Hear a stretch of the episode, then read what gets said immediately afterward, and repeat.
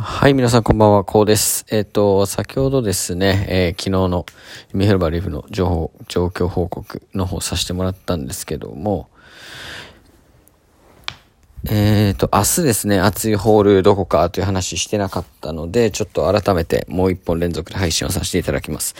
えっと、位置つく日って基本的には、えータイガー松森、まあ、タイガーグループですね。この辺が、えー特定日にはなってくるんですけども、最近ちょっとタイガー松森死にかけているということで、えー別のホールも、えー視野に入れとくといいかなというお話をしたいと思います。えっと、結構ね、月始めなんですけども、えー、LINE で煽ってくるホール多くてですね、えー僕の体感だと、パラディソ小鶴は、えー LINE で煽ってきた時は月始め結構強いイメージがあります。で、結構月始めで12時オープンの日とかあって、そういう時は、えーメインは結構強いですね。無双とか、えー、原産、えーそのあたりですね、えー結構強いかなというふうに思います。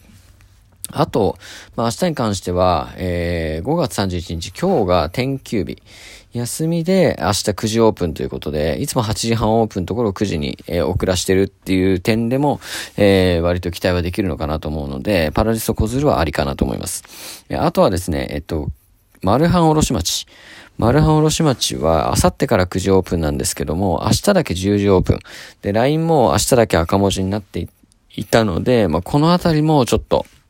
えー調査する価値あるかなと思いますので、えーぜひ興味がある方はですね、パラディス小鶴、えーあとはマルハン卸町、この2点は明日割と、えー期待はできるかなと思いますので、ぜひ行ってみてください。はい、ということで、えーご清聴ありがとうございました。